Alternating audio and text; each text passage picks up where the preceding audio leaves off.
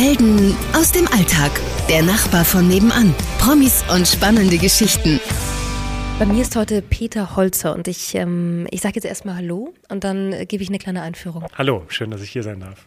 Ich habe im Vorfeld versucht, Sie zu fragen, ähm, was sind Sie genau? Ich hätte jetzt gesagt, Sie sind ein Begleiter an sich. Und äh, das können wir bei der Kommunikation belassen. Ähm, wir können es jetzt aber auch noch mal ein bisschen erörtern. Aber ich finde den Begriff Begleiter, gefällt er Ihnen? Ja, in der Tat. Ich begleite Menschen dabei, vor allen Dingen Veränderungen umzusetzen. Ähm, man kann es auch in einem Bild fassen. Die Leute, die ich begleite, wissen meistens, dass sie irgendetwas erreichen wollen im Leben. Sie sind also sowas wie der Kapitän und ich bin vielleicht eher der Navigator, also im Hintergrund und sorge dann für Klarheit und überlasse dann den Erfolg und das Tun den anderen. So, und die Themen sind natürlich Kommunikation. Ja, also Sie sind auch Keynote-Speaker. Aber hätte ich Sie jetzt vorgestellt als Speaker und äh, Berater in Sachen Kommunikation, ich glaube, das würde der Sache gar nicht gerecht werden. Ähm, Sie haben ja einen äh, ganz netten Slogan mir davor gesagt. Vielleicht wollen Sie den nochmal wiederholen und sagen, warum sehen Sie das so wichtig, dass wir richtig kommunizieren? Naja, jeder von uns, der sich als Objekt behandelt fühlt, äh, fühlt sich ja nicht gut behandelt. Und wenn man was erreichen will im Leben, dann müssen wir das eben mit gemeinsam mit Menschen tun.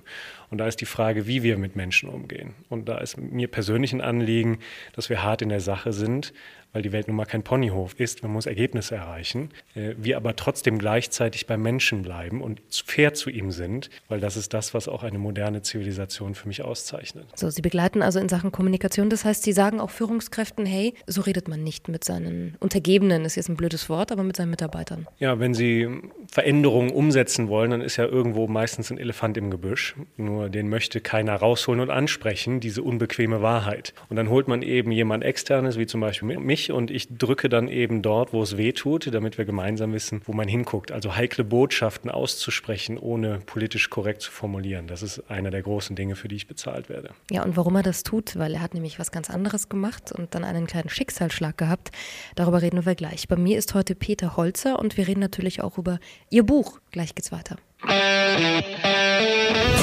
Sabrina trifft. Ein Leben in 60 Minuten.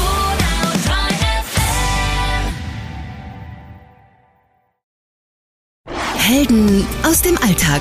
Der Nachbar von nebenan. Promis und spannende Geschichten. Bei mir ist heute Peter Holzer. Sie sind ähm, Kommunikationsexperte, Begleiter. Sie sagen den Leuten eigentlich, wie nehme ich den richtigen Ton an, um auch äh, das zu erreichen, was ich möchte. Wenn ich es erstmal so zusammenfassen darf. Ja, es geht ja, wenn wir irgendwas nach vorne bringen wollen, um das Thema heikle Botschaften. Ob das der Nachbar ist, der sein Auto auf einmal vorm eigenen Haus parkt, also vor ihrem Haus und man den Mund aufmachen muss oder in der Firma läuft es irgendwie nicht. Also heikle Botschaften sind das, was uns weiterbringt, aber dafür muss man Mut haben, nämlich den Mut, den Mund aufzumachen. Haben Sie Mut?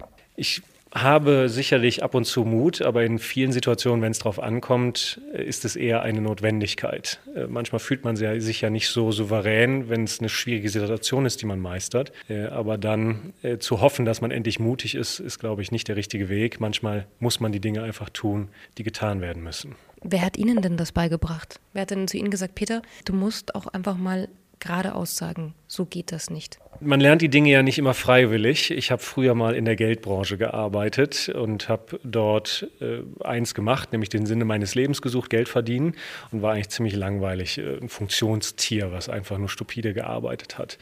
Äh, das war zum Leidwesen meiner Frau, die fror dann nämlich irgendwann in unserer Ehe vor Einsamkeit. Also es hatte alles einen hohen Preis, dieser Erfolg, bis ich dann von meiner Frau mal zum Arzt geschickt wurde und aus einer kleinen Zufallsdiagnose äh, wurde dann ein Schilddrüsentumor äh, der mich dann ziemlich durchgeschüttelt hat. Und ich musste äh, sogar ein zweites Mal operiert werden und diese zweite OP, die hat mich dann gebrochen, weil dann merkte ich als Mann auf einmal auch, dass es da sowas wie Emotionen gibt.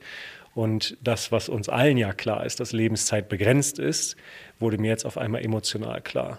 Und dann merkte ich, dass ich etwas ändern muss, weil ich möchte gerne selbstbestimmt leben. Ein Leben, was nicht nur Staub aufwirbelt, sondern sinnvolle Spuren hinterlässt, weil Lebenszeit nun mal endlich ist und ich möchte am Ende nicht bereuen, dass ich nicht den Mut hatte, mein, nicht mein eigenes Leben zu leben. Ähm, so eine Diagnose. Sie sagen, man merkt, man hat auf einmal Gefühle.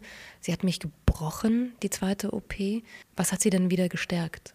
Was hat Ihnen denn wieder das Licht gegeben, das man in solchen Situationen manchmal verliert. Nach der zweiten OP war ich erstmal alleine. Das Tolle, wenn man Geld hat, ist, man ist Privatpatient, hat also seine Ruhe.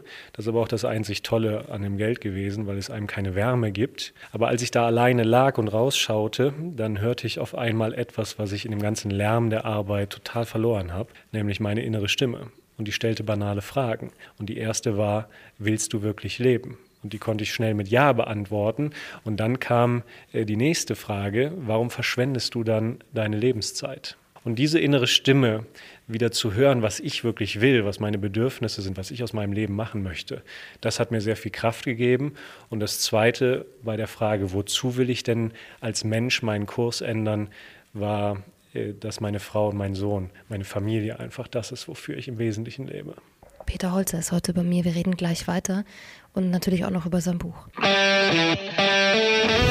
Sabrina trifft. Ein Leben in 60 Minuten.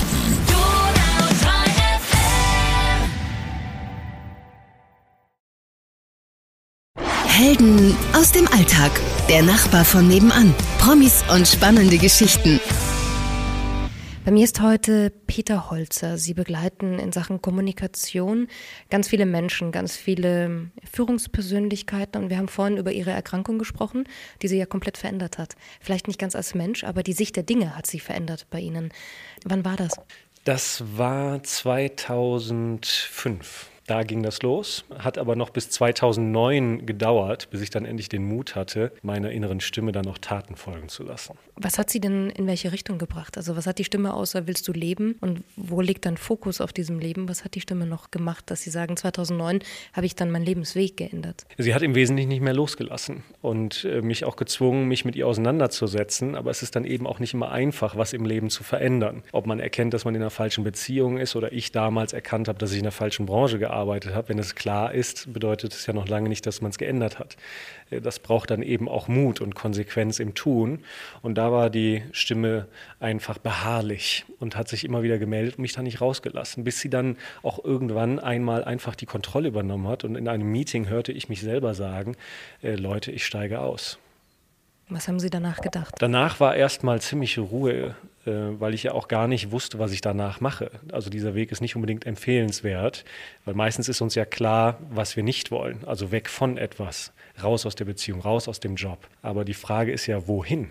Und da fiel ich dann erstmal in ein Vakuum, weil wenn sie nicht mehr wissen, was sie jeden Tag tun, äh, dieser sogenannte Auszeit, das ist auch nicht so prickelnd. Äh, und dann hatte ich aber genug Zeit, mich damit zu beschäftigen und zwang mich einfach, mich diesen Themen zu stellen, mich nicht sofort wieder zu beschäftigen, sondern einfach mal zu gucken, was möchte ich denn aus meinem Leben machen. Wer sind Sie jetzt? Am liebsten Autor, denn das hat mir sehr viel Spaß gemacht zu schreiben. Ich habe ein Buch geschrieben, was bewusst sich nicht nur an, an, als Karrierebibel darstellt, sondern an jeden Menschen richtet, der gerne selbstbestimmt leben möchte, sein eigenes Leben leben möchte. Und deswegen trägt es auch den Titel Mut braucht eine Stimme. Denn es reicht nicht nur mutig zu sein, Sie müssen auch den Mund aufmachen und für Ihre Haltung, für Ihre Meinung einstehen. Und ich glaube, jeder von uns braucht mehr Mut, unsere Gesellschaft braucht mehr Mut, um Klartext zu reden. Und neben Vorträgen, wo ich dann über solche Themen spreche, begleite ich im Wesentlichen Unternehmen dabei, Veränderungen in die Tat umzusetzen, sehr viel mit Familienunternehmen, wenn es darum geht, Kulturwandel vorzunehmen und die Führungskräfte und die Mannschaft mit in eine erstrebenswerte Zukunft zu nehmen. Das ist, hört sich ganz, ganz großartig an. Über das Buch und äh, überhaupt über die Arbeit jetzt, da reden wir gleich nochmal. Peter Holzer ist heute bei mir und äh, wir kommunizieren gleich weiter. Sabrina trifft. Ein Leben in 60 Minuten.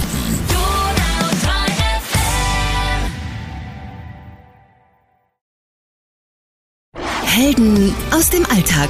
Der Nachbar von nebenan. Promis und spannende Geschichten. Peter Holzer ist heute bei mir. Sie haben vorhin so ein bisschen erzählt, Sie haben ein Buch geschrieben, Mut braucht eine Stimme. Wer sollte dieses Buch lesen? An wen ist das gerichtet? Es richtet sich an jemanden, der gerne selbstbestimmt leben will. Damals in der Finanzbranche äh, stand die Herausforderung da, dass ich mit Mitte 20 einfach Geld einsammeln musste. Also hatte ich mit vielen erfolgreichen älteren Leuten zu tun. Und im Ergebnis, durch viel Mut und harte Arbeit an mir selber, konnten wir den Umsatz verzwanzigfachen in viereinhalb Jahren. Aber es ist nicht nur die Karriere, sondern es sind ja gerade auch die privaten Dinge, die entscheidend sind. Sich auch abzugrenzen, klare Positionen zu beziehen äh, in der Familie, im Gesellschaft gesellschaftlichen Engagement. Also jeder, der gerne ähm, Spuren im Leben hinterlassen will und nicht nur Staub aufwirbeln, der Inspiration sucht, etwas, was einen provoziert, an einem rüttelt, vielleicht auch wachrüttelt, aber auch an Dinge erinnert, die man eigentlich schon weiß, die man nur leider im Alltag vergessen hat und der am Ende des Tages keinen erhobenen Zeigefinger sucht, sondern ein Gespräch auf Augenhöhe. Hat sich in Zeiten des äh, Handys und der Kurzkommunikation via Handy unser Kommunizieren verschlechtert oder verbessert? Welche Prognose geben Sie uns? In meinem Buch schreibe ich über mentale Viren und dort gibt es zwei, nämlich den Input-Virus und den Instant-Virus. Input im Sinne von beschäftigt sein statt produktiv und instant lieber schnell anstatt das Richtige zu tun. Und diese schnellen Kommunikationsformen äh, haben einfach unsere Verhaltensweisen und unsere Erwartungen verändert. Alles muss sofort und am besten gestern schon gelöst werden. Jemand stellt eine Frage oder formuliert ein Problem, der Satz ist noch nicht ganz ausgesprochen, schon fangen die anderen an, eine Lösung zu formulieren. Und ich glaube, dass diese hohe Geschwindigkeit gefährlich ist, denn der Umweg des Nachdenkens und nochmal in Ruhe das wirklich zu reflektieren, was wollen wir eigentlich erlösen, lösen oder was wollen wir schaffen, der wird am Ende die Überholspur. Also ja, ich halte diese schnellen Kommunikationsformen nicht nur für gut. Was sind denn, würden Sie sagen, so die größten Kommunikationsfehler in der Arbeitswelt zwischen Chef und Angestellten? Wo Sie sagen, das läuft ganz oft schief, weil das immer in eine falsche Richtung geht. Was sind da so die Fehler, die da passieren, auf die man vielleicht im Alter gar nicht so achtet? Da würde ich gerne nur ein Thema nennen, weil das halte ich für das Gravierendste. Und das ist, dass wir in den meisten Situationen ein Umfeld der Angst schaffen. Und das liegt daran, dass äh, Führungskräfte von den Menschen Verantwortung fordern äh, und gleichzeitig aber ein Umfeld der Unsicherheit bieten. Das heißt also, wenn was falsch ist oder ein Fehler passiert, jemand war mutig, probierte was aus, wird er dafür bestraft, geköpft. Das passt ja auch zu unserem Schulsystem, da werden ja immer Fehler markiert. Und in diesem Angstumfeld ist es natürlich unglaublich schwer, Innovationen nach vorne zu bringen, Digitalisierung oder was weiß ich, was ansteht. Das, da wird keiner nach vorne gehen. Das heißt also, für mich ist Dreh- und Angelpunkt die Führungskraft und ihre Verhaltensweise. Wie verhält sie sich, um eben genau das Gegenteil zu schaffen, nämlich eine Kultur des Vertrauens. Peter Holzer Mut braucht eine Stimme. Sie finden ihn aber auch auf peterholzer.com und Sie können ihn natürlich auch live erleben. Und ich sage Dankeschön, Herr Holzer, für die Zeit und äh, für den kleinen Einblick in Ihr Leben. Äh, vielen Dank, dass ich hier sein durfte, Sabrina. Hat mir sehr viel Spaß gemacht. Ja, und wenn Sie jetzt sagen, ich möchte unbedingt dieses Buch lesen, vielleicht sogar als Weihnachtsgeschenk schon, ne? dann rufen Sie doch einfach durch. Mut braucht eine Stimme. Das Buch von Peter Holzer, das liegt jetzt hier vor mir und Sie können es gerne haben. Einfach durchklingeln. 08000 490 400 und äh, dann wünsche ich Ihnen ganz viel Spaß beim Lesen und weiterschenken. Sabrina trifft. Ein Leben in 60 Minuten.